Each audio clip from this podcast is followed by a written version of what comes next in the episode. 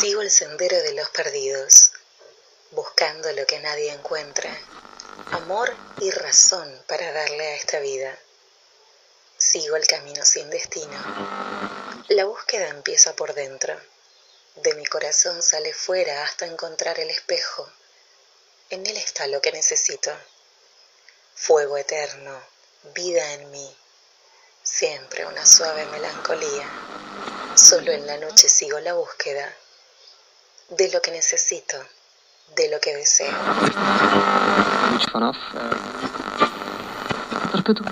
Lo primero que hacen es decirte, ¿puede el humano llegar a la luna? ¿Puede escribir un poema? Ajá, ¿y podés vos? Mira, No. vos podés llegar a la luna.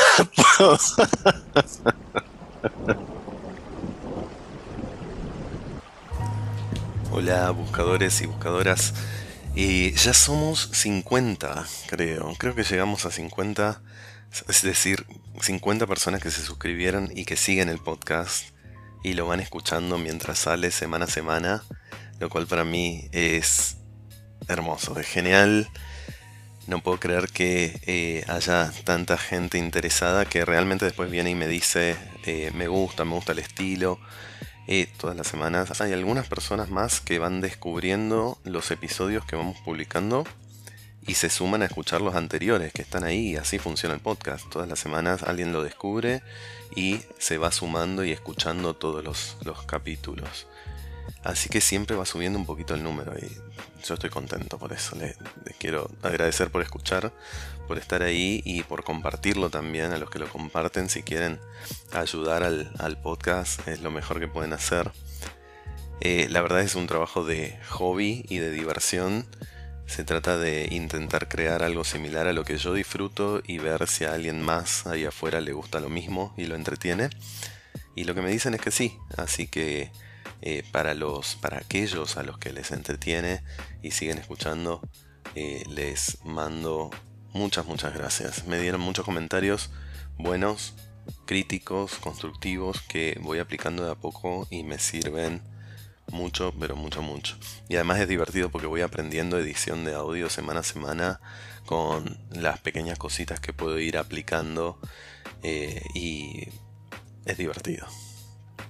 En este episodio entrevisto a Lorena Sánchez Pérez, una amiga de hace mucho tiempo, que hace algunos años es vegana y activista del tema, además de otras cosas como por ejemplo locutora, que es por eso que, se nos ocurrió grabar una intro especial para el podcast de hoy. A mí me encantaba su trabajo en radio, me parece súper entretenida en radio, ojalá la vuelva a escuchar de nuevo, pero como activista vegana yo no había tenido la oportunidad de hablar con ella del tema y quería un poco poder discutir con ella mi propia posición que me parece que es un poco conflictiva porque por un lado cuando pienso en el veganismo tiene sentido, pero por el otro lado quiero seguir siendo omnívoro y seguir comiendo carne, eh, lo cual me produce ese conflicto y quería ver un poco cómo me defendía tratando de justificar mi posición frente a ella que tiene muy estudiado y preparado el tema de veganismo. Lorena estuvo, eh, estuvo dando algunas entrevistas en artículos en medios del norte y en, eh, en la televisión también. Creo que hay videos en YouTube, así que los voy a poner todos en la descripción del podcast. Así como también eh, los links a las páginas de Lorena y donde encontrarla en las redes. La música del episodio que estamos escuchando es de este género que descubrí hace poco, que creo que ya lo mencioné, que se llama Lo-Fi Hip Hop, eh, que quiere decir hip hop de baja fidelidad, que tiene ese estilo de grabación con, con ruiditos y cositas, con, con artefactos de una grabación que no es de alta calidad, sino ese tipo de grabaciones que salían en los cassettes que teníamos de chicos. Eh, acabo de ver hace unos días un video ensayo en YouTube de estos que están muy de moda sobre este género que lo llama la expresión de nostalgia millennial. Eh, el video es de Jaime Altozano, dejo el link, pero ahí me entero que se asocia este nuevo estilo de música con la nostalgia, la ansiedad, con el chill, con el relax y con, eh, con la generación millennial y me parece me va muy bien con la onda de este podcast, en, en, principio porque es un podcast de baja fidelidad, de baja calidad de audio y el tema que estamos escuchando, si se puede llamar un tema, me viene al pelo para no tener que lupearlo, para, para cubrir todo el podcast, porque tiene una hora 47 minutos, se llama Ese aire fresco de las 2 de la mañana. Dejo también el link. Eh, eso es todo. Los dejo escuchar a Lorena. Bueno, cuestión. Cuestión. Cuestión. Esto puede ser peligroso porque te gusta charlar largo. Hace mucho que no charlamos, así que vamos a. Esto va a ser. Vamos a tratar. De, de, edición va a ser esto. Eh, estaba pensando con vos de que el tema para charlar eh, que no sé si ya estás podrida de hablar de este tema, pero era el veganismo. Particularmente porque yo tengo algunas posiciones conflictivas con el tema del veganismo eh, y, de la de la carne. Em, jamás me canso de hablar del veganismo, nunca jamás. Contame cuál es tu relación con el veganismo hoy en día empezó de casualidad, digamos, en, mi historia personal. Obviamente era una persona que, como el resto de la gente, comía carne los siete días de la semana, a dos manos, no tenía ni idea de lo que era. Ahora estoy en otras misiones. Eh, criada acá, eso también tiene mucho que ver con el hecho de no saber sobre un montón de cosas. Y eh, llegados hace unos años atrás, había escuchado acerca de la palabra, no sabía de qué se trataba, nunca me simpatizaron los vegetarianos al día de hoy caen bien. Y, pero sí me daba cuenta de que necesitaba modificar un poco mi dieta porque era básicamente carne con, mm. Y me parecía que estaba bueno sumar un poco de vegetales. Y ahí es que me voy a una dietética, en esa dietética buscando, digamos, para hacer esas dietas locas, ¿viste? Mm, con Alpic, que me acuerdo que creo que era. Eh, charlando, charlando, me dice, bueno, mira, ¿por qué no nos agregas al Facebook? Me dice la chica de la dietética en, dentro de la página del Facebook un día veo una publicación de iniciación a la comida vegana. Sí. lo que era googleo, más o menos hablaba acerca de eso de, de, no consumir eh, animales. Entonces dije, bueno, me viene bien porque voy a aprender únicamente a preparar lo que me interesa. Me voy a, esta, a, este cursito, digamos, y ahí la señora que nos lo daba era... Eh, esta señora en particular lo daba de una forma muy diferente en la cual yo difundo el veganismo. Yo soy activista vegana, me, me identifico como activista vegana y hago cosas para dar a conocer el veganismo. Entonces, ella lo hablaba desde un punto de vista espiritual, que por supuesto, digamos, yo tenía muchas eh, las mismas dudas que tiene todo el mundo, ¿entendés? Lo de la cadena alimentaria, lo de si las plantas también sienten, lo de, digamos, las preguntas típicas que hace todo el mundo, de por qué está mal. Pero ella lo tomaba desde el punto de vista espiritual, ella hablaba acerca de que si consumimos violencia, la violencia nos queda. Esa hablaba un poco más espiritual eh, y lo que vos describís de, de la conciencia y de si está bien, está mal, que se es como más del lado moral, digamos. Es una postura moral. El veganismo, y lo difundo ahora en tres palabras, es una postura moral en la cual vos te opones a que los demás animales de otras especies, sin importar cuál sea su especie, mm. sea explotado de la forma que sea. No tiene que ver únicamente con la alimentación, sino que con la vestimenta, con el entretenimiento, con, el uso de trabajo, sí, sí, total. con lo que, se te, lo que te imagines, experimentación y demás. Es como lo entiendo, sí. sí. Claro.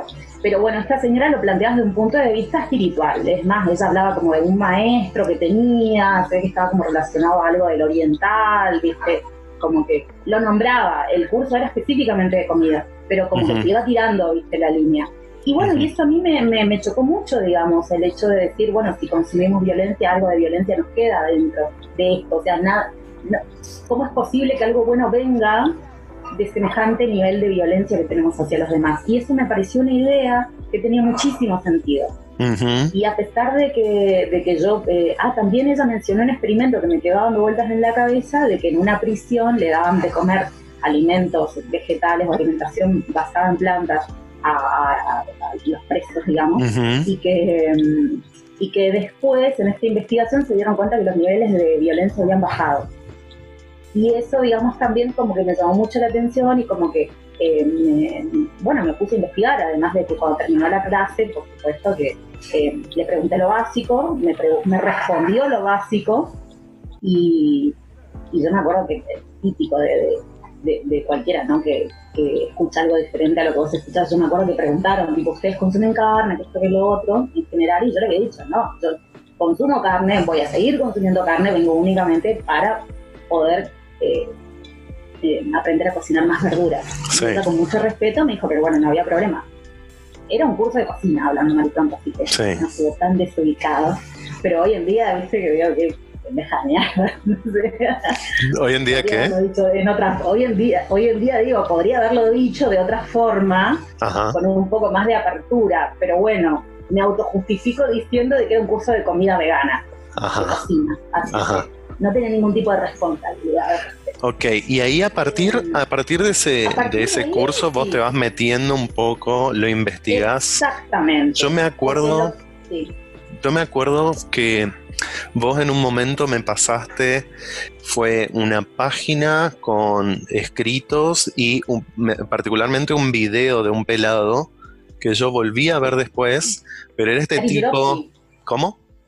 Gary Jurovsky, ¿no era? Gary Jurovsky, seguramente. Pero yo te digo, el video del pelado, y vos te vas a acordar, me acuerdo que era un tipo que había estado preso y que hablaba un poco de cuál es la, la creencia o las lógicas eh, morales detrás del veganismo. Él es como uno de los gurús del tema, ¿no? Eh, sí, dentro de todo. Igualmente hoy en día yo no sigo tanto su línea. Está muy bueno cuando vos recién empezás, porque por ahí tiene un estilo que en lo particular a mí me gusta, que es muy intenso cuando habla, es muy directo, es muy apasionado. Entonces es como que el mensaje te llega de una forma o de otra. Y después de que yo vi esa charla, que se la recomiendo a todos los que están escuchando, que se llama El mejor discurso que jamás te escucharás, Ajá. Eh, podemos dejar el link. Total, sí, lo pongo en la descripción. Eh, estaría buenísimo, sí, está buenísimo como un primer acercamiento, porque hoy en día yo no lo difundo de esa manera. Él tiene una postura en la cual él te lo muestra desde un punto de vista, ¿cómo se llama esto? Cuando odias a la humanidad. ¿Odias a la humanidad? Sí, misandría me parece que es la del hombre, cuando odias a la Esa es la del hombre. Tiene, tiene ese sí, puede ser. Sí. Eh, cuando vos odias al humano, eh, que es la típica, ¿viste? La cagada, o sea, la culpa de todo la tiene el humano, ojalá nos extingamos. Eh, sí, si no, si no existiésemos, si no existiésemos los seres humanos, la Tierra sería un Edén lleno de animalitos felices. Exactamente. Claro. Esa postura es la que tiene él. Entonces te dice, eh, nosotros como humanos le hacemos esto a los animales, entonces somos unos porros, somos lo peor que existe, somos la peor basura y hay que hacernos de todo. Tiene esa postura. Que sí te choca, hasta por eso digo, está bueno como para un primer acercamiento, porque te empezás a cuestionar si realmente vos sos parte de, de, ese de la maquinaria. Claro, de ese daño que vos decís no hacer cuando lo estás consumiendo. Hablando. que.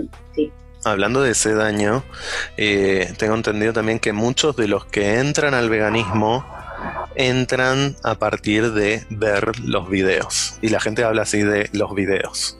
Porque los videos son eh, eh, los videos de las de las productoras de gallinas, de pollos, los videos de los mataderos de, de, la, de vacas, de cerdos, de, la, de, de, la, de, la, de los de las vacas mamás a las que le sacan los terneritos, de los chanchos a los que le sacan los, chanchitos, de los pollitos. Me acuerdo de ver un video de los pollitos que trituran, los pollitos varones, porque nos sirven, digamos, y supuestamente ese proceso es humano porque se hace muy rápido, porque no sienten nada, pero aún así tenés máquinas industriales hechas para triturar.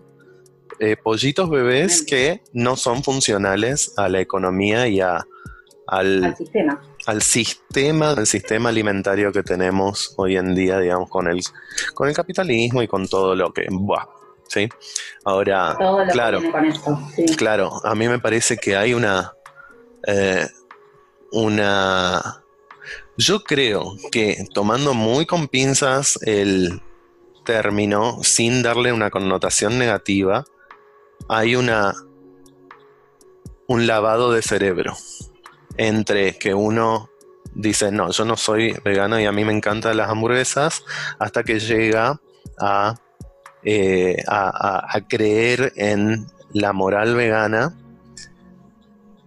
y deja, digamos, interioriza toda esa moral y deja de consumir animales por una cuestión moral, porque una cosa es la dieta, pero otra cosa es la cuestión moral.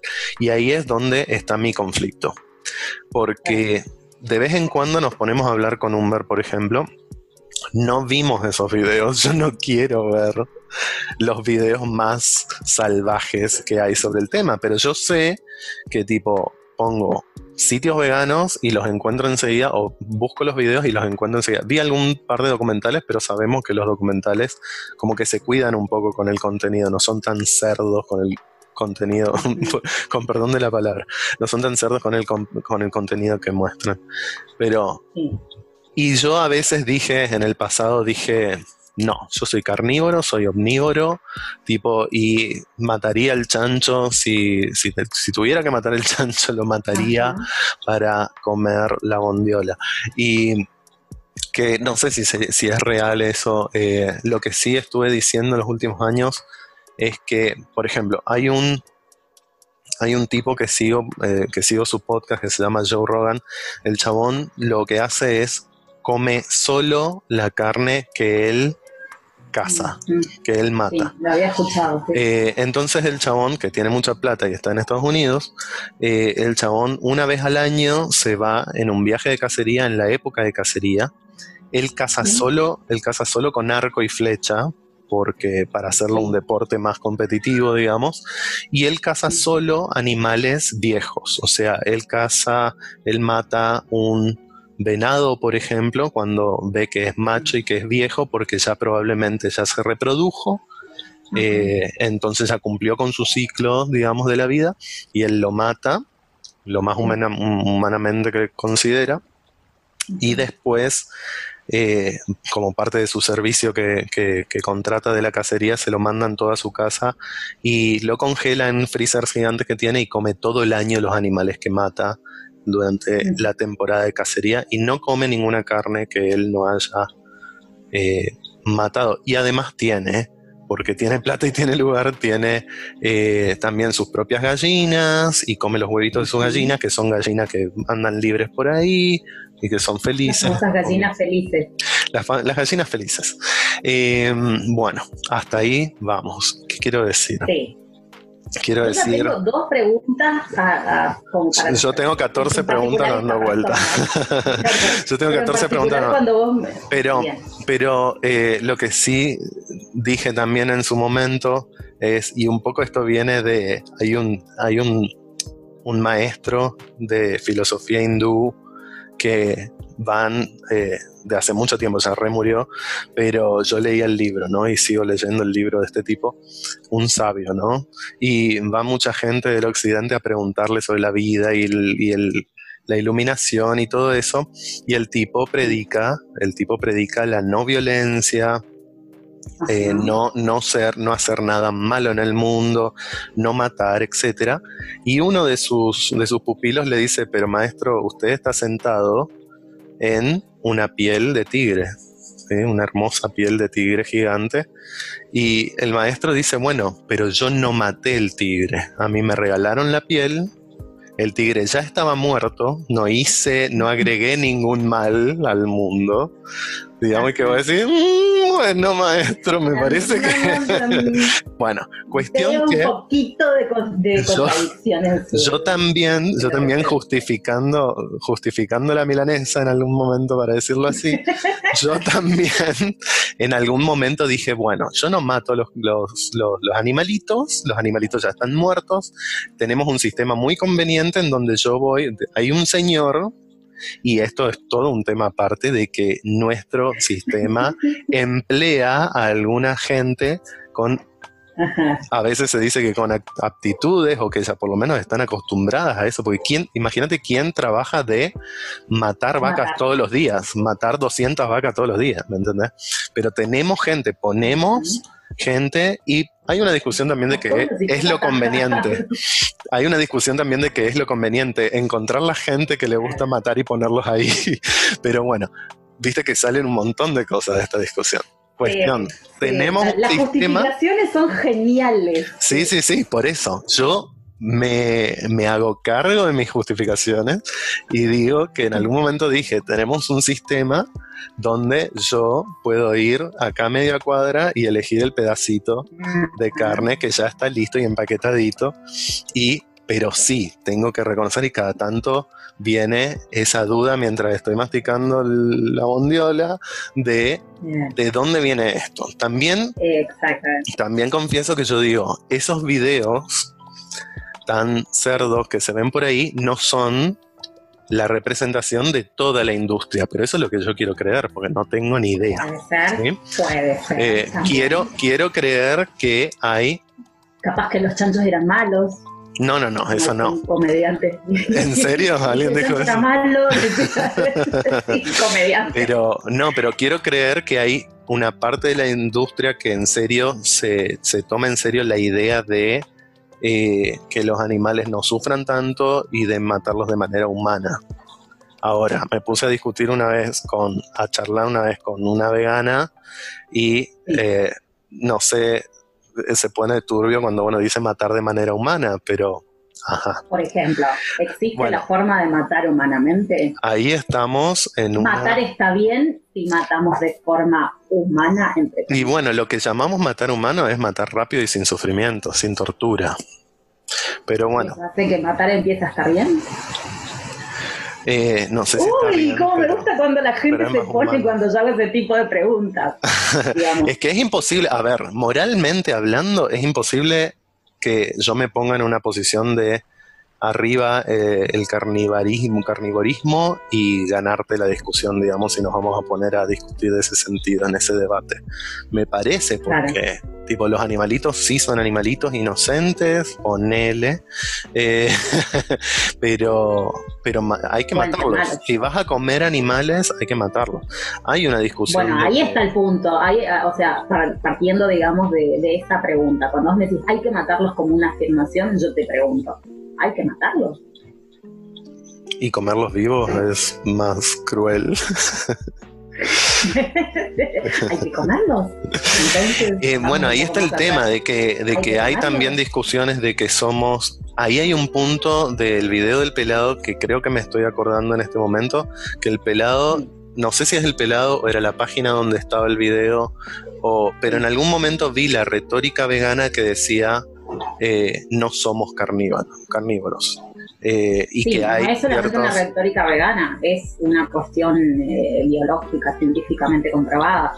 bueno, abrir un poco más después yo me fui, claro, pero hago este punto. Después yo me fui a ver esas... A, a, contrastar esas pruebas científicas de que no somos carnívoros los seres humanos y digamos, hay un consenso del resto de la comunidad científica de que eso no es tan así. Entonces como que yo me volqué para ese lado, probablemente justificando mi, mi omnivorismo. Ahora, el tema es... Significa justamente que no sos un carnívoro. Bueno, pero incluyo que incluso la carne. Y estaba el punto de que... Es una posibilidad, no es una obligación nutricional. Seguro. Ahí es donde está la diferencia. Cuando nosotros decimos que somos omnívoros, estamos hablando de algo que sí está eh, aceptado por toda la comunidad científica y que significa que el humano, la especie humana, necesita de ciertos nutrientes, minerales, proteínas, minerales, todo lo que se te ocurra, eh, pero no necesariamente de qué fuente vienen estos nutrientes. Yo creo que podemos estar de acuerdo ya en un punto de que probablemente no es necesario comer carne y productos animales para vivir. Eso puedo estar de acuerdo. Pero ese, es, eh, ese es un, punto al que vos llegás a través de, tal vez, no sé, de tu razonamiento y el conocimiento que vos tengas. Pero lo que quiero aclarar siempre cuando habla, para empezar a hablar de estos temas es que el punto es no hablar acerca de las opiniones. Yo puedo escuchar tu opinión y vos podés escuchar la mía, pero una opinión no es un argumento. Y cuando hablamos sobre ciertos temas, en principio tenemos que hablar con argumentos que respalden lo que decimos. Entonces, a partir del momento en el que alguien te dice no se puede vivir sin carne, está bien, puede opinar eso, pero que él opine no significa que sea cierto, porque hay toda una comunidad científica por detrás que te dice que sí es cierto, que es posible, y es más, de hecho, la postura oficial de las principales asociaciones nutricionales del mundo, que son un montón y te puedo pasar un listado de 50, afirman de que una nutrición basada en plantas en cualquier momento o etapa de la vida, entiéndase embarazo, maternidad, lactancia, niñez, adolescencia, adultos mayores y hasta deportistas profesionales, es posible. Y no solamente posible y que va a llenar todas tus necesidades nutricionales, sino que en muchos casos es hasta recomendable.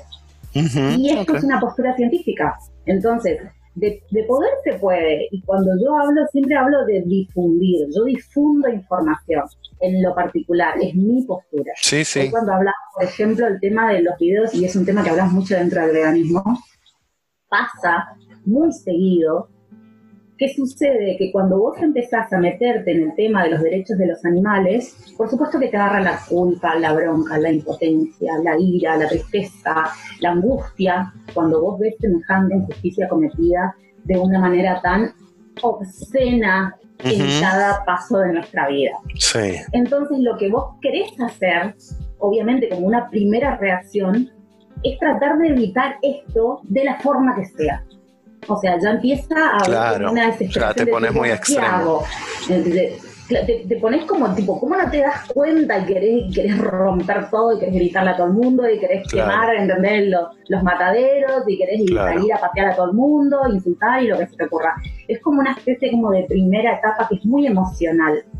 Eh, claro, sí, sí, me imagino. Cuando, uno se mete en el mundo de las injusticias, obviamente que me pasó lo mismo cuando empecé con el tema del feminismo, ya me pasaba desde antes con el tema de, los derechos de las personas que, son homosexuales o, de algún otro tipo de, género o de diversidad sexual que, que si vos te pones desde ese lado, minoría, que sí. de, claro, en la historia de las personas afrodescendientes, es terrible. Sí, obvio. Por ejemplo, entonces un, una primera, un primer acercamiento es muy emocional. Claro. Y, pero a la hora de intentar modificar esta realidad, cada quien tiene la forma de hacerlo y es lo que permanentemente debatimos. Yo en lo particular no soy partidaria de hablar y de, mostrar los videos que sean eh, violentos. Yo mm. vi algunos porque me parece que hay un punto en el que sí, sí, te pones a llorar y no puedes modificar nada a partir de ahí. Creo que sí, al menos una vez tenés que ver algo de eso. Yo creo que para mucha gente, para mí no sería, para mí no sería un darme cuenta. Yo sé que los videos existen, me imagino lo que puede pasar, he visto cosas horribles en internet en mi vida eh, y me puedo imaginar lo que puede pasar. He, leído descripciones también. Ahora, yo creo que sería choqueante ver para mí eh, todos esos actos eh, en video porque no los vi tipo con, todos los con todos los detalles, eh, pero no sería un darme cuenta que eso sucede. Yo creo que para un montón de gente es como cuando le dicen de chiquito, a los seis años que eh, la, carne es vaca muerta, digamos, que uno por ahí no procesa. Yo me acuerdo que a una amiguita de, chiquita en un asado le dijeron que el, pollo era, era un animal muerto y como que le dio asquito, digamos. Eh, pero yo creo que hay gente que de adulta a los 20, 25, 30 años, como que se choca con esos videos o con, de otra manera, con algún documental, ponele, se choca con una realidad que nunca había considerado, que es eso de que hay ciertamente lugares donde los animales crecen de manera horrible y mueren de manera cruenta y, y es todo muy triste y feo, todo el, viste, se compara con un campo de concentración y está muy bien la comparación. Sí. Yo creo personalmente. me encanta. Yo creo Hay mucha gente que es muy reticente a usar esa comparación. Bueno, sí. Ahora, yo creo que. Y yo creo, la verdad, o sea, fuera de la opinión, estábamos hablando, vos decías, y paréntesis, me parece que hay que hacer un podcast de vos discutiendo, discutiendo temas con otras personas, porque esto que, que articulaste ahí de cuando hablamos de opiniones, está muy bien hablar de opiniones, pero es mejor hablar de, argumentos y bla, bla, Yo no lo hubiese podido decir mejor. Y mis opiniones generalmente estoy preparado para respaldarlas con argumentos o para intentarlo por lo menos. Entonces no te digo mi, mi opinión nomás, este, pero no es el caso con todas las personas. Cuestión, que, cuestión que yo creo que las personas que son capaces de considerar a los animalitos como seres con derechos similares a los humanos y que son capaces de cambiarse a sí mismos para dejar de eh, explotar a los animales totalmente, son en ese, bueno, sí, son un poquito superiores en humanidad son un poquito más evolucionados que el resto de nosotros en ese sentido, porque tener esa compasión y esa ah, ¿Empatía? exactamente, empatía con eh, el resto de los seres vivos, me parece, solo porque fuimos condicionados para no tenerlo, me parece eh, una una evolución importante.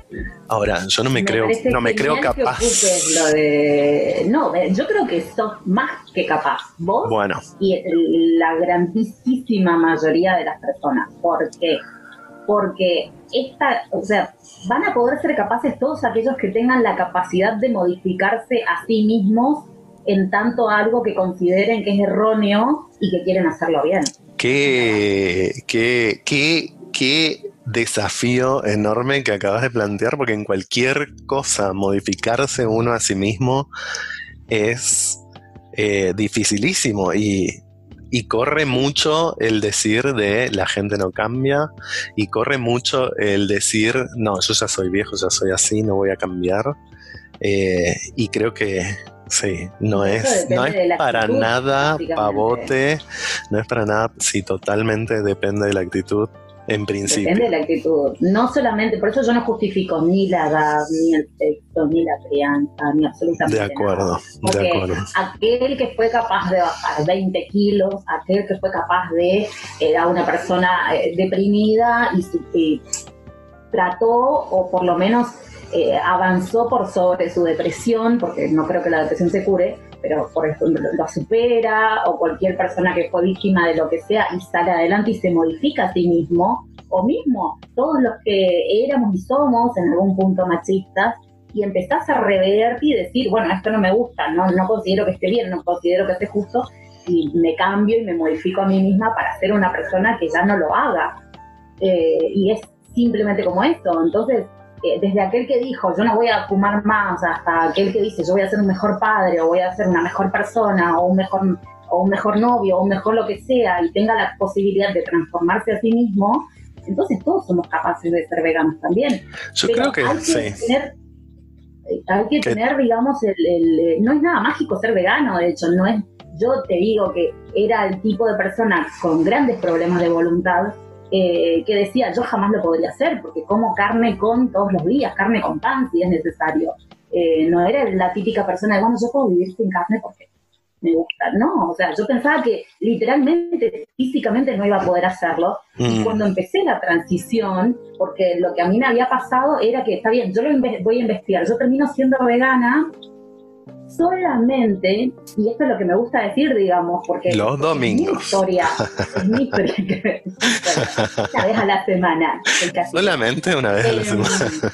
no, Claro, no, en mi historia personal, eh, yo termino siendo vegana en mi intento feroz, debo decirlo también, de no serlo porque a mí estas, estas ideas que yo te decía que me daba la señora, que eran completamente distintas a las que yo tenía, y que por mi propio carácter yo decía, bueno, está bien, ahora no sé cómo le voy a contestar, pero voy a ir a mi casa, voy a encontrar la respuesta y voy a venir la semana que viene a decirle, señora, mire, no, porque tal, tal, tal, tal. Y yo me iba a mi casa y buscaba las respuestas y veía que no se necesitaba calcio, para, para eh, perdón, leche para poder tener calcio.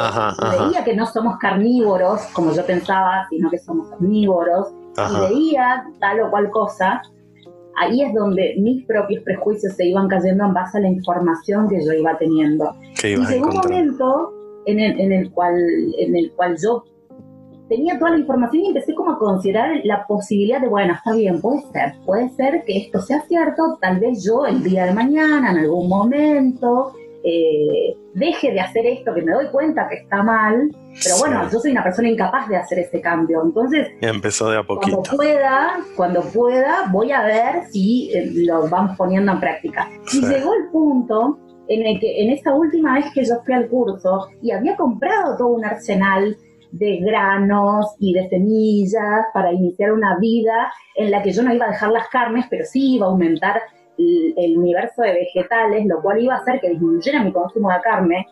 Este era mi razonamiento, ¿no? sí, sí, sí, sí. Eh, yo iba a poder hacer eso. Me encuentro una noche en la cual yo estaba con un hermoso yogur de, de banana y con todas las cosas de granolas que le había puesto arriba, a medio comer, viendo el video de Gary Jurovsky, en el cual él hablaba y decía todo lo que hablaba y dice, y llegó un momento en el que me veo así como bañada en lágrimas, diciendo, ya no voy a hacer más esto. Porque como ay, vos tenés razón, soy lo peor que hay en este mundo, no lo voy a hacer nunca más. Y bueno, a ah. partir de ahí, digamos, o sea, fue, realmente fue algo como muy muy así, ¿viste? Verme acá yo responsable de eso que veía y que decía, eso es lo que está mal. Y aquí dije, bueno, lo voy a tener que hacer, o sea, no me puedo evitar a mí misma durante más tiempo. Y, dije, bueno, eh, si yo digo, porque también yo decía eso de antes, porque, porque Greenpeace y porque salemos a las ballenas y porque eh, no a los zoológicos y todo eso, entonces yo decía, bueno, tengo que ser coherente conmigo, si yo estoy diciendo esto, también tengo que decir lo otro. Y ahí fue que dije, bueno, lo voy a tomar como de una forma muy tranquila, porque justo venía Semana Santa, entonces voy a aprovechar que no se come carne, y voy a comer solo pescado, porque te voy a, te voy a decir... Incoherente, uh que decimos todos, como que el pobre pez no es un animal, eh, pero bueno, así empezó y cuando me di cuenta habían pasado 3, 4 días y yo no había comido carne y me di cuenta que no me moría. Sí, obvio, obvio, obvio.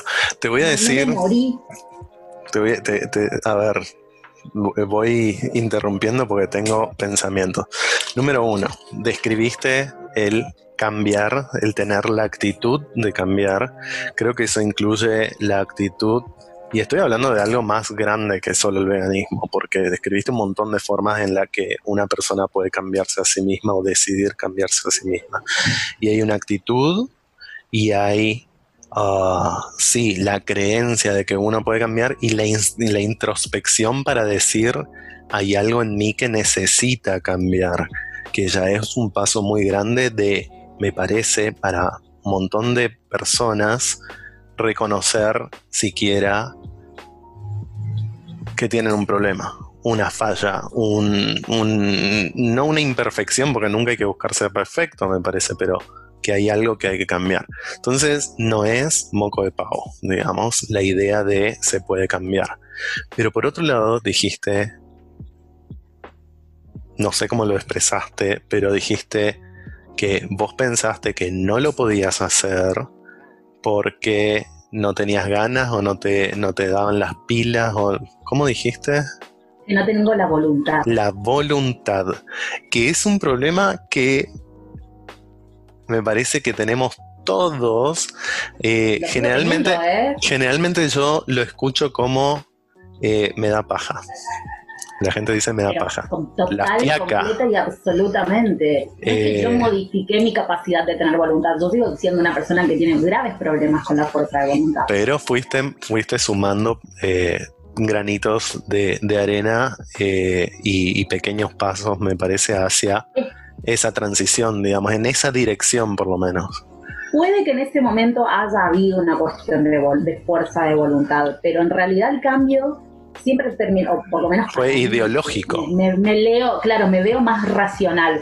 Yo ya había visto videos y sabía que las vacas lo pasaban muy mal, pero me daba vuelta, o sea, en ese momento decía, pobrecitas, me daba vuelta y seguía comiendo. Ese es el tercer punto Ese es mi tercer tuvo que llegar el punto. momento, Ujú. eh, tuvo que llegar el momento en el que yo leyera que realmente no, no era comer ensaladas y nada más, en el que yo leyera que las vacas tenían la posibilidad de sentir, de pensar, de, de- de tener un sistema, eh, de tener un sistema nervioso. Hay un Sí, montón de banca, cuestiones banca. que yo descubrí. Banca porque hay una, una pausa ahí también. Eh, vos, evidentemente, tenés algo que yo comparto que es una voluntad de ser una persona racional. Que tampoco es algo que compartamos con el resto de la humanidad.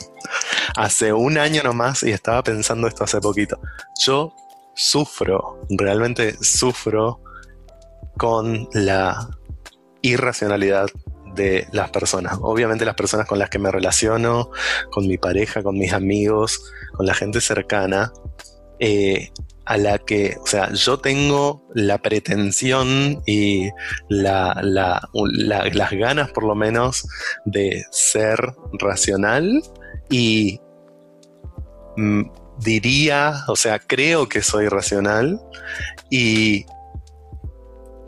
y como que le pido al, al resto eso. Y cuando y choco mucho con el resto de las personas cuando les pido racionalidad cuando les pido explícame tus acciones explícame los que haces digamos y la gente cuando las manos. cuando, cuando hundís ahí, cuando le decís explícame por qué haces esto, la gente en realidad no sabe y se enoja porque lo hace Sí. porque es así. O puede ser que subconscientemente, y nos debe pasar a todos, sabemos que lo hacemos por razones que están... o porque no tenemos razones. Eh, mi Porque vida no cambió. así un poquito. Bueno, en- eso, eso el- tiene que ver con la introspección de la que te hablaba, pero mi vida cambió en el, en el punto en que me di cuenta, y esto fue hace poquito, tipo hace un año o dos nomás, que en algún lado, no sé dónde, me llegó la frase que para mí fue una revelación, pero, y dirás qué pelotudez, pero, pero yo no lo había pensado así. Eh, en algún lado alguien dijo en algún videito de YouTube o algo así, la mayoría de las personas no actúan de manera racional, sino que actúan eh, movidos por impulsos y por pulsiones y después generalmente le buscan, si necesitan, le buscan la explicación, racionalizan sus acciones, que debe ser lo que hago yo también y lo que hacemos todos. Pero me parece que en eso estamos alineados de una búsqueda de ser seres racionales. Por lo cual tengo el conflicto un poco, porque lo que vos describías es eso, tipo, veo los videos del matadero y después me voy a comer una hamburguesa y como que tengo una negación del matadero eh, moviéndose en el mismo momento en la cabeza. Y sabes que es muy loco porque hablamos de estos temas, hablamos de eh, o vemos algún video, algún documental de Netflix eh, y tenemos idea, o por ejemplo, ¿viste la película Ok- Okja, Okja, de- Ah, del ganador, del ganador del, del- del Oscar ahora, eh, del coreano, eh, que que la había hecho él peli. me parece que sí, Eh. De Parasite, el director de Parasite, el director de Snowpiercer, que si no la viste está la película, ahora salió la serie, pero está la película también en Ah, Netflix. no, no la ver. Eh, siempre, el tipo siempre habla de, de diferencias de clases, este, y en Okia eh, está ese tema de, de la consideración hacia los animales. A mí me gustaría en un segundito, sí es él, es él, estaba chequeando nomás. Eh, cuestión que está ese tema, estamos hablando de, ay no, qué horrible como matan a las vacas y acabo de leer tipo el matadero que se ah, me dio ganas de una hamburguesa. Eh, yo digo esas cosas, digo Sí. como que ¿Sabes no, cómo se llama eso? eh, y para mí es disonancia cognitiva, o sea, Es exactamente, ese es el nombre que, se, que, que tiene ese tipo de acciones, disonancia cognitiva. Muy bien, Miguel.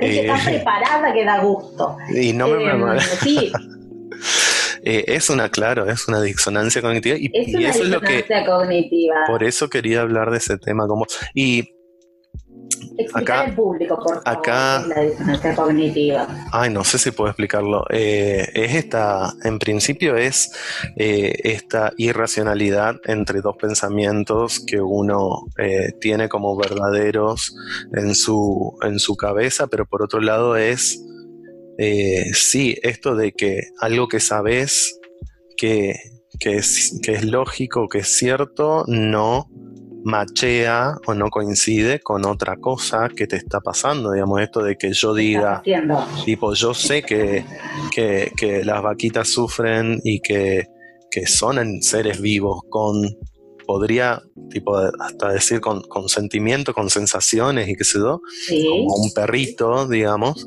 porque además vi, además de ver cosas de mataderos, vi los videos de vaquitas felices en el campo jugando, este, que las rascas y que son divinas, son como perros grandes. Eh, sí, totalmente. Y, pero al mismo tiempo, eh, digo, esta hamburguesa está riquísima y el pensamiento en ese momento, a mí me sorprende, el, pensamiento del matadero y todo eso me preocupa, pero no me quita las ganas de seguir comiendo esa hamburguesa. Claro. Bueno, a vos, o sea, yo reconozco que si bien a vos, persona racional, y a mí, persona racional, me pasaba lo mismo que a vos, decía, qué bajón, ¿no? Pobres vaquitas, y me daba vueltas y iba comiendo. Eh, pero hay personas que son mucho más empáticas y mucho más sensibles, que ven uno de esos videos y al otro día no son nunca más, eh, claro. no son nunca más un bicho. O sea, y yo me considero una persona, empática y sensible. Sí, pero bueno, no sé, la no. no puede más. puede ser, o el, condicionamiento nomás y la y cómo no, cómo crecimos toda la vida. Digo. Ahora, Totalmente. Hay un alto grado de, de, condicionamiento y esa es de, adiestramiento moral que, tenemos todos y eh, ampliando el concepto este que vos decías de la disonancia cognitiva, eh, también podemos ponerlo en términos de vos sabés que algo está bien, por ejemplo, entiéndase, que lo dice muchísima gente, increíblemente. Eh, yo no sería capaz de matar una mosca, dice. Y le está aplaudiendo al asador haciendo las costillas cárnicas. Entonces, hay una cosa en la que esa misma persona, porque también es un fenómeno humano, de que todos los humanos pensamos que somos buenos es un fenómeno que dice, eh, tal cosa es cuestionable, pero si la hago yo, sí, nadie, nadie se levanta. malo. Nadie se levanta y mientras se cepilla los dientes se mira al espejo y dice qué hijo de puta que soy y todas las cagadas que voy a hacer hoy, toda la gente que voy a cagar. todos somos el héroe, todos somos el héroe en nuestra propia historia. Totalmente, totalmente. Este, Entonces, cuando uno hace algo que en un pensamiento moral vos decís matar está mal y se lo preguntás a cualquiera y cualquiera te va a decir matar a alguien sin necesidad está mal, quitando los casos de supervivencia. Sin necesidad, matar o dañar a alguien está mal, el 99,9% de las personas te va a decir que sí, está mal. Y al mismo tiempo, el 99,9% de las personas lo hace. Sí, al comer disonancia hamburguesa o, tomar leche, por ejemplo, o comer queso, o comer miel, o lo que sea. Bueno, no sé si ahí... La disonancia cognitiva, y permitime que termine de cierre la idea, la disonancia cognitiva significa que vos tenés un pensamiento por un lado, una acción por el otro que no se condice, no es coherente con este pensamiento y la acción, entonces el cerebro lo que hace es acomodar y justificar para que esta acción no sea tan mala como uno sabe que realmente es. Y ahí es donde viene. No, pero pasa que somos carnívoros, no, pero pasa que yo si, si no como carne me voy a morir, no, pero pasa que a mí ya me educaron así, pasa que, y ahí vienen las 500 eh, Eso se llama gimnasia mental, tipo la gimnasia mental que tenés que hacer para justificar esas acciones. Pero sí, y ahí, es donde, donde sí, a mí un poco, ¿no? Ahí donde te empezás a reír, porque cuando yo hablo de veganismo con la gente, las excusas que encuentran para seguir consumiendo es pero de lo más variada, de, lo más insólita, digamos. Es lo, primero que hacen. ¿Por qué? Porque también es un mecanismo humano que si alguien tiene una idea que cuestiona tus acciones, se siente atacado Claro, se está atacado y se pone a la defensiva. Entonces, en vez de cuestionarse de, ¿está mal que yo esté haciendo esto que estoy haciendo? Empieza a decir, no, está re bien lo que yo estoy haciendo. Y vos sos la loca extremista que, ¿sabes qué? Si vos no querés comer, no comas, entonces no le molestes al resto que sí queremos comer y la, es como la reacción natural. Bueno, acá es como que... Acá es donde yo te puedo, medio en joda, medio en serio, y porque lo hice antes para, para jugar a esta discusión, yo te puedo jugar al, al, al a, la, a la contra, digamos, y tratar de justificar a ver. Eh, mi este, carnivorismo, que no, no soy carnívoro, soy omnívoro, pero eso incluye carnes. Eh, Explotador de animales, diría yo. Bueno, mi explotación de animales.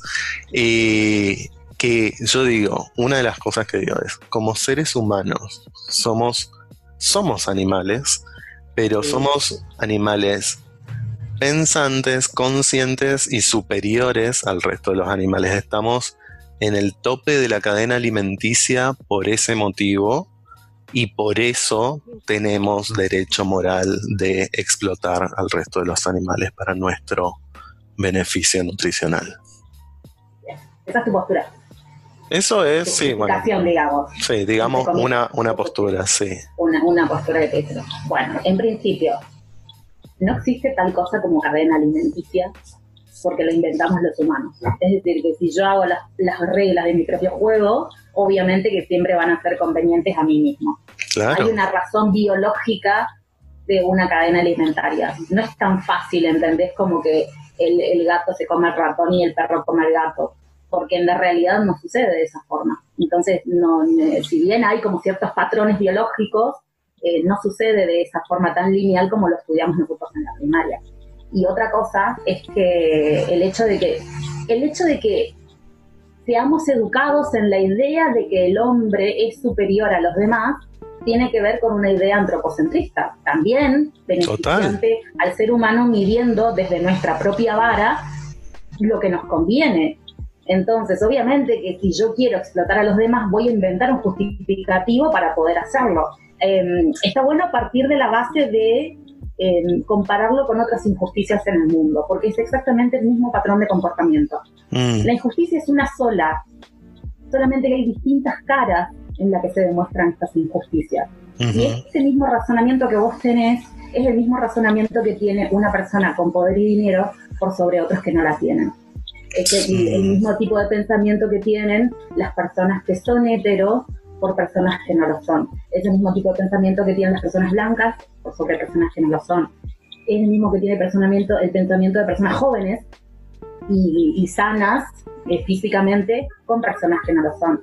Entonces, el, tema es que ahí, el tema es que ahí todos los ejemplos que mencionaste eran de humanos para contra otros humanos. Sí.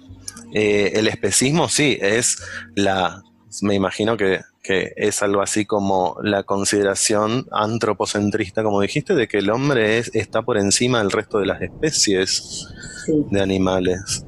La discriminación es una discriminación que es arbitraria, porque nosotros la decidimos. Total, es o sea. Es una realidad, es, por eso es un equivalente. El decir que yo, humano, soy una especie superior al de la vaca y al mismo tiempo la, la especie canina es superior a la vaca, digamos, es un especismo, porque un perro no tiene diferencia moral con un pez, con una ballena, con un búho o con lo que se te ocurra. Una ballena, de tanto sabemos a las ballenas, por ejemplo, la vida de esa ballena, esa, ballena prioriza su vida, ella misma, su vida y su integridad física y su propia libertad, la valora de la misma manera en la que tu perro o tu gata valora su propia vida, su propia libertad, su propia integridad, en la que yo valero, valoro mi propia vida, integridad y libertad, y hasta que una hormiga valora su propia vida y libertad e integridad física. Y eso es lo que nos aúna a todos como animales. No la capacidad cognitiva que tengamos,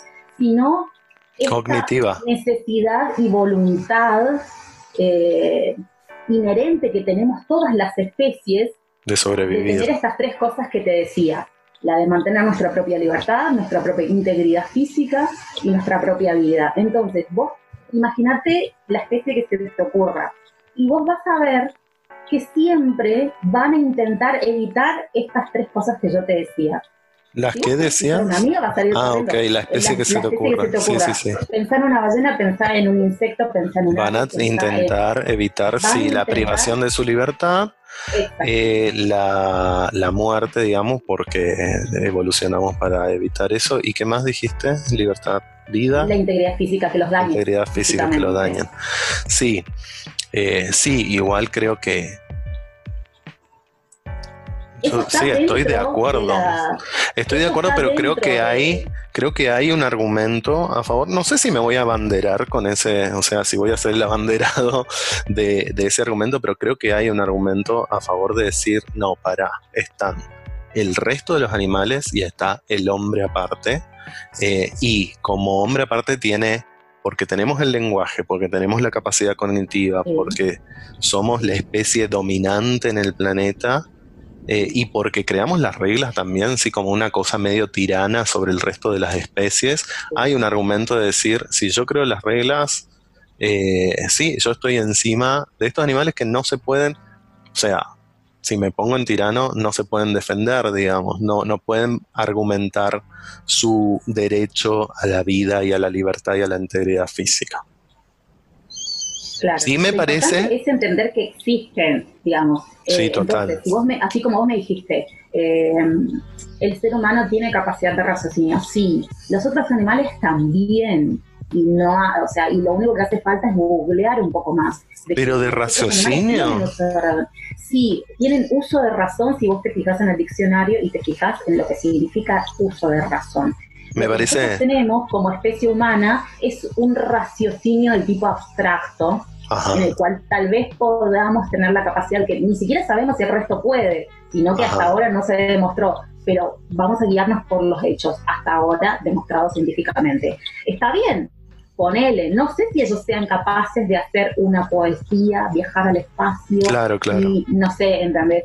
inventar toda la cual cosa pero es una característica de nuestra especie. Nosotros tampoco podemos volar, tampoco podemos respirar bajo el agua, y son características de otras especies que si nos guiáramos por sus propias reglas, nosotros seríamos los inferiores.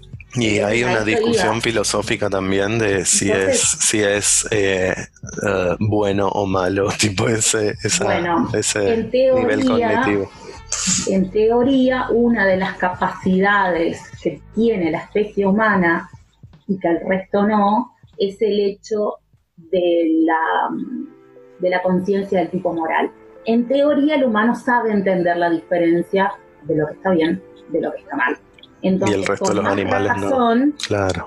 Depende, porque hay, hay, hay animales que, hay especies animales que son capaces de tener emociones y actos que antes se pensaban que eran únicamente humanos y ahora se está demostrando que no. Ellos mm. pueden sentir envidia, pueden sentir, empatía y un montón de otras cosas que tienen que ver con una moralidad eh, que se creía que era únicamente. Sí, y hay animales que demuestran inteligencia y demuestran otros rasgos primates, por supuesto, que demuestran otros rasgos mucho más humanos o que se reconocen en el espejo, todo eso sí es todo pero por supuesto, y eso tiene que ver que cuando hablamos de una conciencia de las otras especies, hablamos de una capacidad subjetiva de entenderse así, de, entender que existen y que existe un mundo alrededor de ellos. Esa es la capacidad subjetiva que tienen ellos y por tanto es parte de lo que los hace persona también, porque la definición de persona tiene que ver con el individuo o con el ente que es capaz de pensar de tener personalidad, es decir, características que le sean propias y únicas,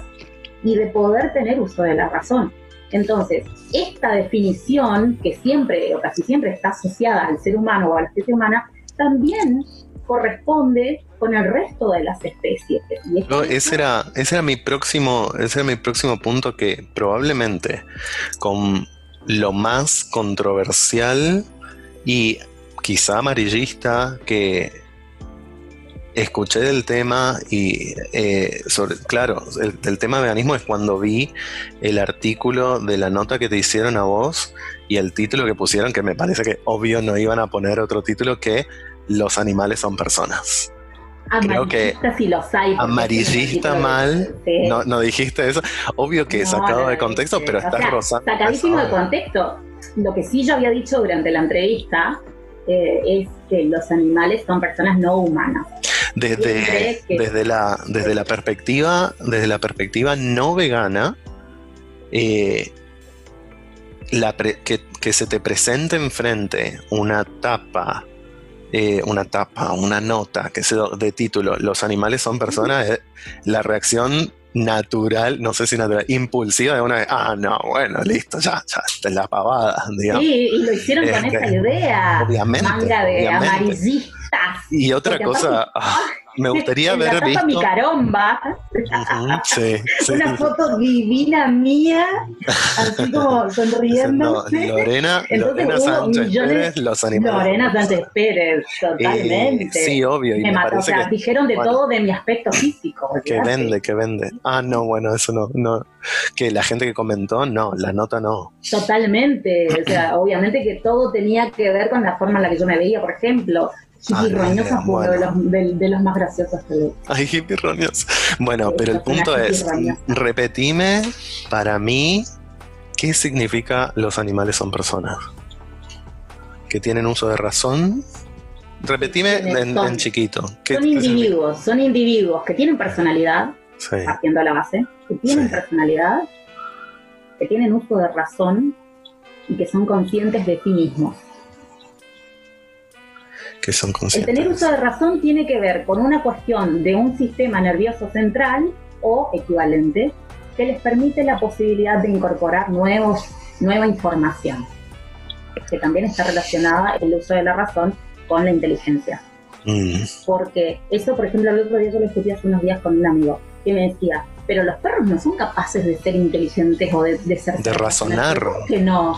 Pero ¿cómo que no? Si yo escuché un millón de veces personas que decían, a mi perro lo único que le falta es hablar, a mi gato mm. no sé qué cosa, porque se dan cuenta de que tienen su propia personalidad, se dan cuenta de que son inteligentes porque te saben abrir una puerta.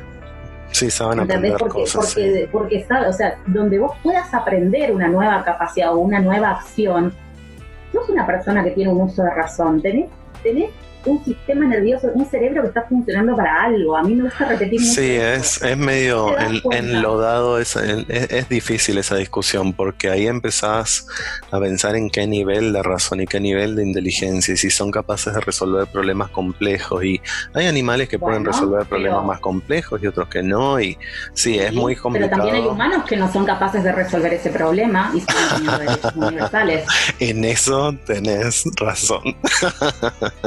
lo primero que hacen es decirte, ¿puede el humano llegar a la luna? ¿Puede escribir un poema? Ajá, ¿y podés vos? Mira, ¿vos podés llegar a la luna?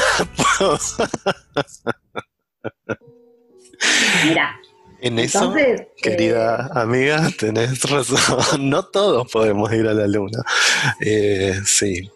Yo me parece que es los derechos universales de los humanos no están basados en su capacidad cognitiva. Entonces, ¿por qué nosotros hablamos de una capacidad cognitiva para juzgar o para darles o no derechos a las demás especies. Sí, sí, totalmente que como nos ponemos como humanos. Sí. Sí, a los humanos nosotros no le decimos, ah, pero yo soy más inteligente que vos, entonces yo voy a tener derechos y vos no. bueno, sí, sí, sí lo decimos, pero decimos que está mal, sí. Para ningunear decimos eso, porque es como que todo el no, pero en este sentido que, vos decías. uno o dos títulos, no valgo más que una persona que no los tenga. Sí, bueno, en este sentido de que decías que sí, hay, hay opresión de humanos para con humanos por distintos motivos por los que un humano se puede sentir superior al otro. Hay un montón, pero sabemos que está mal. Eh, sí. Y, pero sí, o sea, estoy de acuerdo de que hay un especismo, decimos, la, la gran mayoría decimos, el hombre y la humanidad eh, y el, el ser humano está por encima del resto de los animales, lo que y sí, no sé si está moralmente mal, digamos, pero hay una, pero me parece que es una discusión. Pero, es que siempre va, si yo quiero relativizarlo, también hay que ver si es relativo, ¿no? Porque es que sí, es todo. salvarte a vos y yo tengo un jaguarete. Total. ¿A quién matamos? ¿A la mano o al humano o al jaguarete? Ah, pero al, al, al jaguarete. Ah, bueno, pero si el humano violó a dos nenitos, ¿a quién matamos? ¿Al humano o al jaguarete? Total. Es como que ahí van variando eh, las valoraciones morales que les damos a los Sí, total, total. Eh, ciertamente el de los perros, por ejemplo, mencionabas, tipo, ¿por qué le damos más valor a la vida de un perro que de una vaca? Y me parece que es porque nombramos al perro, porque los perros son nuestras mascotas, los nombramos y los hacemos familiares. Y porque muchas veces conocemos más de ellos y de los demás no.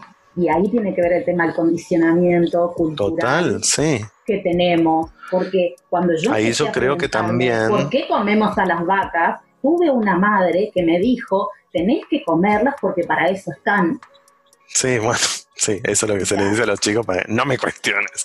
Pero Bueno, exactamente. pero Y sí digo uno que- crece con un sistema que te va atormentando con cosas que vos tampoco te, te, te, te- cuestionás a vos mismo todo lo que es cotidiano. A veces sí, a veces no, pero la mayoría de las veces no. Entonces yo jamás me cuestioné, porque siempre fui a tomar mucha leche de vaca, el, eh, y como me gustaba, jamás me cuestioné si estaba bien hacerlo. Y cuando vino alguien, o porque lo había leído hace unos años atrás un estudio que decía que la leche de vaca no era saludable o no era necesaria, obviamente que me molestó, me reí, lo minimicé y demás.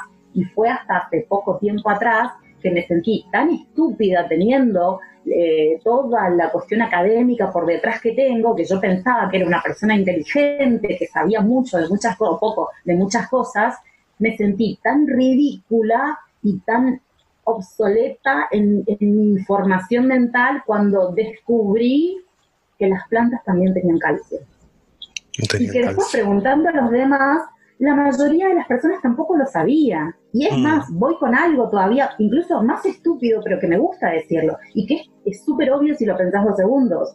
Yo pensaba que las vacas lecheras, de tanto escuchar que decían vaca lechera, vaca lechera, pensaba que la vaca lechera era una raza de, De vaca. vaca, que, teni- que de onda te daba leche, digamos. esa raza en particular daba mucha leche, entonces como que a esa, esa raza era la que todo el mundo tenía para poder, eh, Sí. para poder formar, digamos, una empresa y demás. Y Sí. después, a partir del tema del veganismo, eh, aprendo o descubro de que, las, de que las vacas, al ser hembras mamíferas, igual que las hembras humanas, únicamente producen leche cuando están preñadas.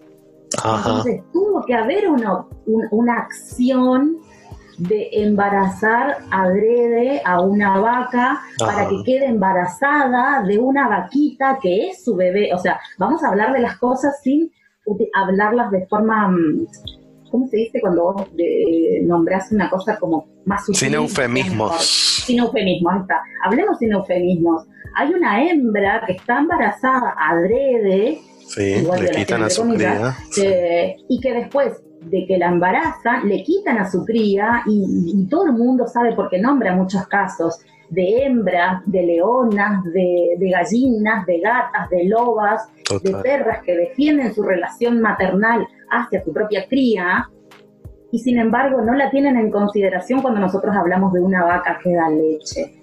Es decir, la vaca quiere estar con su ternero, obviamente, y a su ternero se lo llevan y lo asesinan, asesinan literalmente a un bebé. Que no sea de la especie humana, no le quita gravedad al asunto, porque ese bebé, al igual que cualquier bebé de cualquier especie, tiene necesidad de depender de, de esa, sobre todo los mamíferos, eh, porque hay especies que no necesitan, digamos, sus progenitores, pero en su grandísima mayoría, digamos, las crías siempre tienen una necesidad, y hablamos ahora de las vacas en particular, vacas, cerdos, De sus eh, madres. tienen necesidad de sus madres y a ese bebé se lo lleva o lo dejarán una semana, dos semanas, tres semanas, no importa, en algunos casos Sí. mayor o menor el tiempo, pero el punto es que se lo llevan y si es macho lo asesinan y ahí está tu carne de ternera, Claro. de bebé, y si Claro. no, la tienen eh, esclavizada esclava y encerrada producir durante leche. toda su vida. Entonces Ahora- tenemos a una hembra que tiene una cuestión emocional de un lazo con un hijo que le roban, que la tienen única y exclusivamente como para poder quitarle algo que no le pertenece al humano, sino que le pertenece a su ternero, y la dejan encerrada haciendo este mismo circuito, círculo Sí, una y dos. una, y, otra, y otra, y otra, y otra vez. Y por eso es que yo no tengo simpatía por los vegetarianos. Que se ¿Hay creen que son alguna- mejores que los carnívoros, cuando en realidad, si vamos a un proceso de lo Ah. que tiene que ver con la apatía y la crueldad, es muchísimo mayor y más cruel el sistema de los lácteos o la industria láctea que Ah, el hecho de decir, bueno, yo voy y mato a una vaca y le como la pata. y me la como. Ujú. Mm, ok. Y em, en cuanto a, viste esto que se dice y mencionabas también de esta mujer en tu curso de que eh, hablaba de de las energías y los sentimientos de los animales, digamos, que se transmiten a través de... Y por ahí se habla del, miedo, de la vaca que vive eh, eh, en, un ambiente opresivo, viendo que sus compañeras, digamos, eh, mueren y que muere en, un, en una situación horrible y con miedo y qué sé y vos tipo ¿Cómo, ¿Cómo, te sentís con esa idea de que todo eso, todo ese sentimiento, ese miedo y ese sufrimiento, se, sí, más metafísico, más místico, se transmite en el alimento que consumimos? es posible. Hay una parte mía que cree que algo de eso tiene que quedar. En y es que acá sí vamos a, los vamos a las creencias personales. Eso ya es personal. En algún punto yo creo que sí, digamos, porque tiene, algo de esto tiene que quedar. Pero es que el, el, punto está, y volviendo a la moral, el punto está en lo que uno sabe que está mal y que tiene que dejar de hacerlo. Uno de los videos más terroríficos que yo vi, pero fuera horror, mal, fue un video que no era sangriento, que no tenía nada que fuera explícitamente violento, pero que al final sí lo era, que era un pasillo de los mataderos, angosto, desde el punto de vista de la vaca, que veía cómo las vacas de adelante eh, iban y ellos perciben el miedo, ellos saben que hay algo que está mal dentro de eso que está pasando, y ella desesperadamente intentaba darse vuelta para escaparse de eso. Y no podía porque era tan angosto que el cuerpo no le daba para poder girar. Porque está hecho para eso. Para poder escaparse. Y del otro lado vos veías un tipo que obligándola a avanzar le daba con una picana. Claro. Te juro, cada vez que lo nombro me da ganas de llorar. Porque el nivel de desesperación ante esa injusticia yo creo que si vos decís que sos un humano racional, capaz de entender la diferencia entre lo bueno y lo malo, te vas a dar cuenta de que quitarle la libertad, quitarle la vida o, dañar a otro sin la necesidad o más que el egoísmo de decir tengo ganas de comer una hamburguesa o un asado, es injustificable de cualquier otra forma. Tengo ganas de que aparezcan, de que aparezcan ya esta, y de que se desarrollen estas carnes artificiales, vegetales y también animales, pero producidas en laboratorio. Viste que están avanzando a pasos. ¿No estás muy de acuerdo? No, falta. no, no, no, me parece que no hace falta porque está bien, ponele. Mira, hay cosas, hay cosas. Ideal, hay cosas que yo las evalúo como son un paso para atrás o para adelante.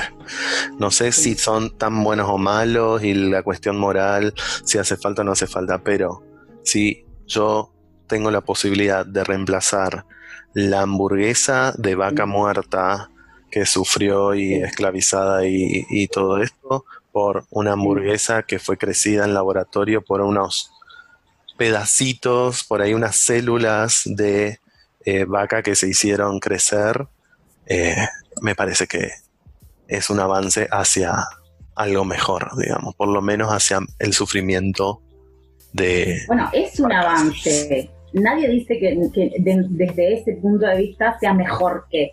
Obviamente que matar 100 vacas es mejor que matar 100 millones de vacas.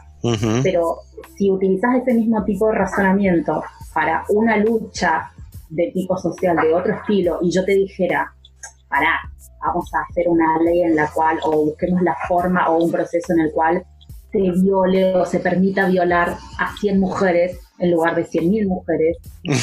Yo no conozco una sola horrible. que diga que eso es un paso. No, no, no, pero por eso digo, no, no, no.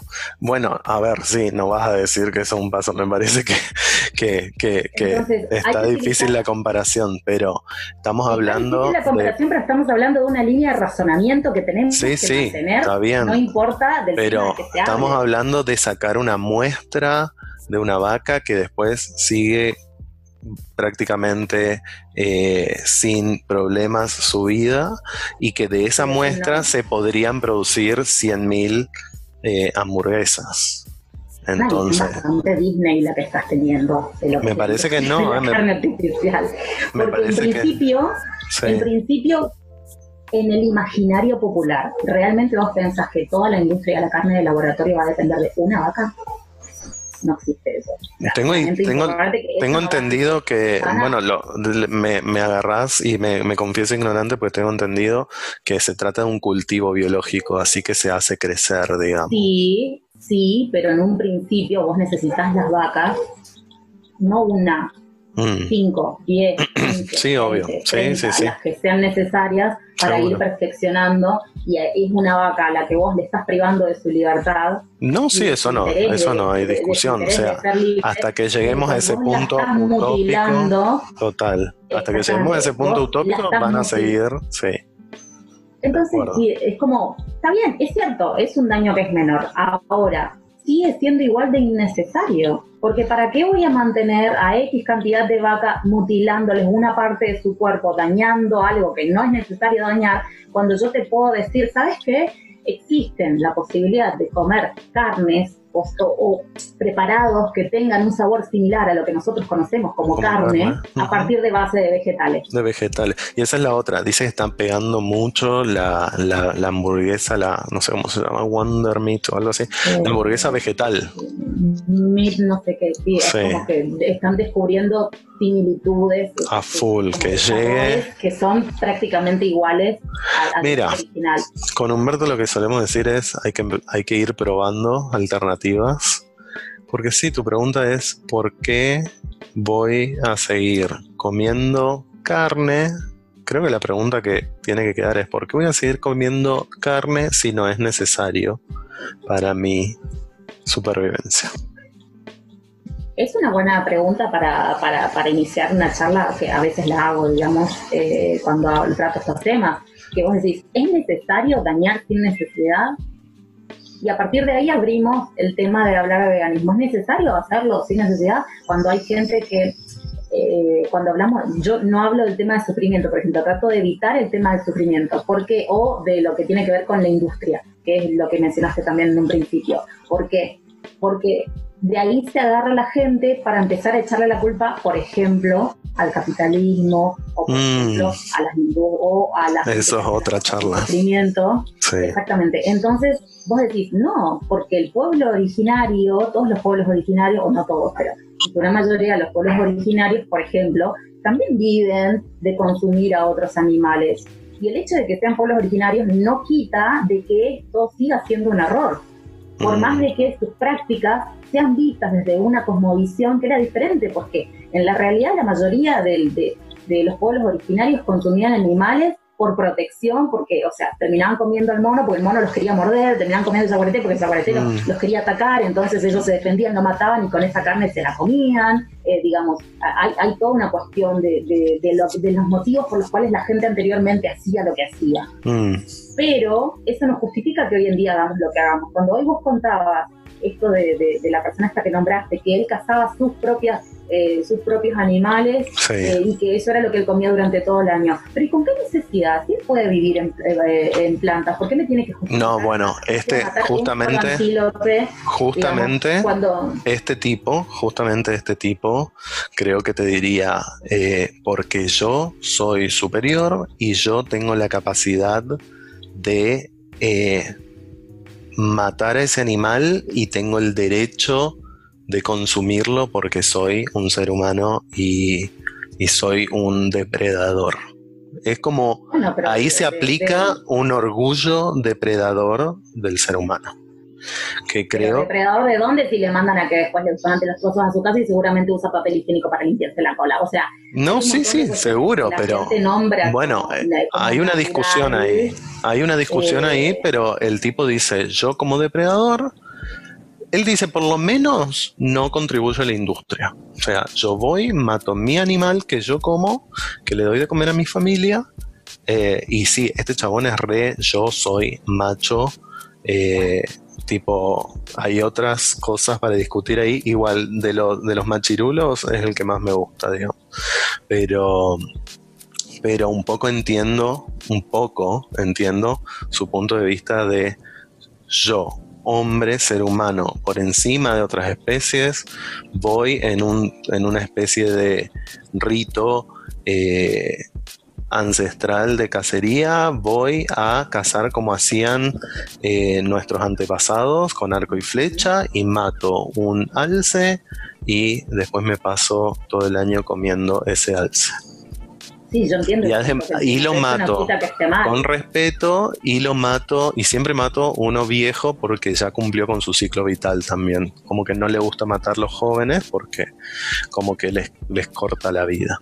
En fin, por supuesto que no vas a estar. Es como decir que yo estoy matando viejos en vez de jóvenes y eso está, hace, hace mejor que el hecho de que yo cargue asesinar gente, o sea, no tienen ni pie ni cabeza. bueno, mujeres y niños primero. Bueno, ¿Viste? Cuando se hunde el barco es mujeres y niños primero. Los viejitos y los hombres que se aguantan. Que se caen. Bueno, también es una forma de discriminación a, las personas mayores. Y sí, total. Cuando tenés, eh, la, la verdad es que en el mundo real, o sea, hay un montón de gente en distintas situaciones que te va a venir a decir, bueno, para, porque una cosa es lo ideal y tipo el mundo de los arcoíris y los unicornios y en el mundo real hay que tomar esas decisiones. Y la verdad que, que sé ahora con el tema de la pandemia en Italia, por ejemplo, escuchamos de las decisiones horribles que hubieron que tomar porque hubo que priorizar unas vidas sobre otras y ahí es justamente donde lastimosamente alguna gente tuvo que decidir. Eh, bueno, pero también hay que ver el criterio. Sí. Hay que ver el criterio también. Hay que ver el criterio, pero en ese... Hay que ver la utilidad que haya tenido esta persona durante su vida y el valor que tenga, que siga viviendo. Son otras, son otras. de 60 años. No, y sabes qué, El criterio que usan los médicos, lo usan un criterio biológico, obviamente, un criterio médico, un cuerpo, un cuerpo joven más sano y tiene más posibilidades que un cuerpo adulto. Ahora, para decidir sobre la vida de otros, ¿acaso un criterio biológico vale más que otro tipo de criterios? Eh, son discusiones demasiado largas. Yo te puedo decir que una cosa que se me acaba de ocurrir ahora que no probamos todavía es la soja texturizada, así que le vamos a dar una, una oportunidad por lo menos para un paso hacia... Deben, deben darle una oportunidad. la, la, soja texturizada es un gran invento. Me lo dijeron mil veces, sí, que está muy buena. Sí eh, en lo que yo lo uso y hasta ahora tuvo un 100% Y la tengo acá enfrente en la dietética. Eh, sí, es como boloñesa. Para este, el mayor uso que yo le doy. Entonces, como ya viene con forma de carne picada, vos la agregas. Y te digo, nosotros comemos un montón de verduras, comemos trigo, comemos eh, trigo, eh, quinoa, o sea, hay un montón de cosas que agregamos y tampoco comemos no sé si no comemos tanta carne, no voy a decir eso. no voy a decir eso on, the record, no, viene el resto. Pero bueno, quedemos ahí. Voy a quedar pensando, voy a comer soja, texturizada y voy a quedar pensando en el tema porque imposible resolver en este tiempito. Te voy a pasar, voy, a pasar chivo antes de, que... Pero más bien, obvio, sí. Eh, dos, dos páginas voy a recomendar. Una la mía, obvio, Veganos Misiones en el Facebook. No, no, no, tengo Instagram porque no estoy amigado con el Instagram, la verdad. Es, la hora. Ese, es otro tema de debate. ¿Tenés Instagram? En el tengo, pero no tiene una foto y no tiene ni una sola publicación. O sea, es lo mismo que no tengo. Si vos me pasás algo para que vea, tengo. Pero todavía no decidí qué, qué, perfil le voy a dar a mi Instagram. Yo sé que lo tengo que tener, me lo dijeron mil veces, pero no llegué a, a ver qué pongo.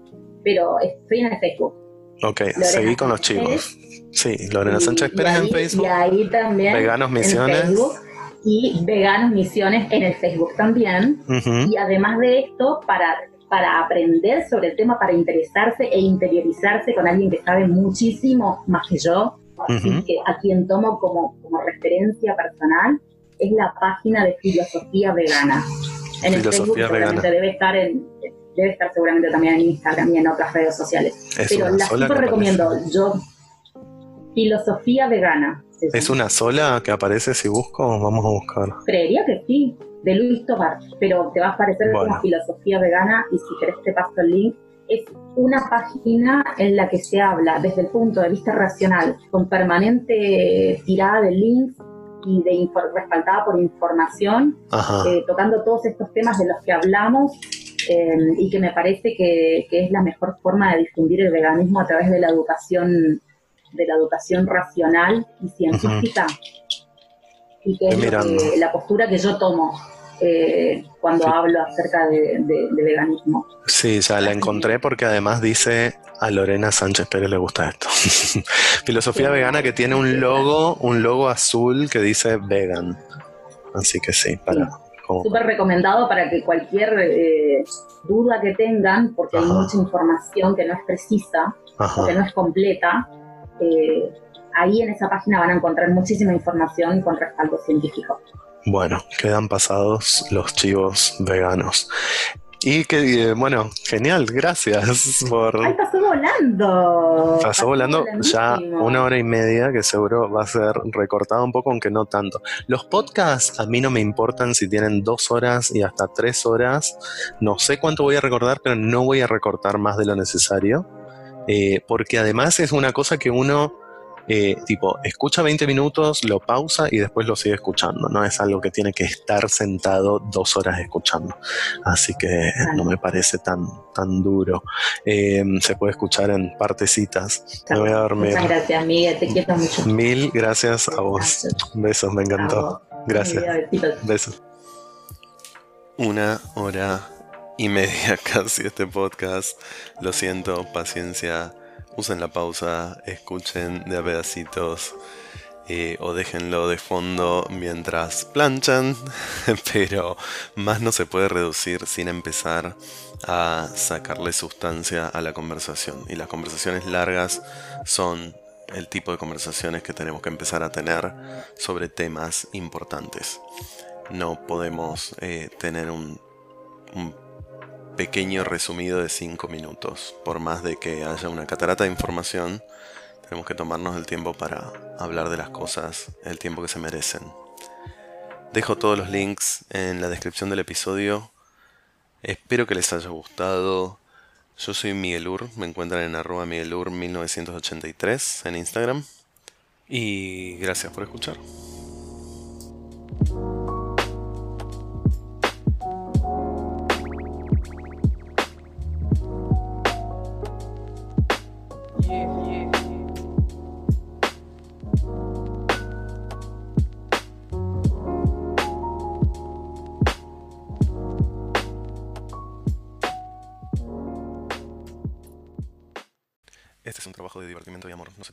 Profesional y el esfuerzo de producción está llevado adelante por una sola persona, y encima gratis. Todo su contenido es absolutamente ficticio, tanto los invitados como el conductor están interpretando un personaje. Nada de lo que se habla es verdad. Los eventos que se describen nunca sucedieron y cualquier semejanza con la realidad es pura coincidencia.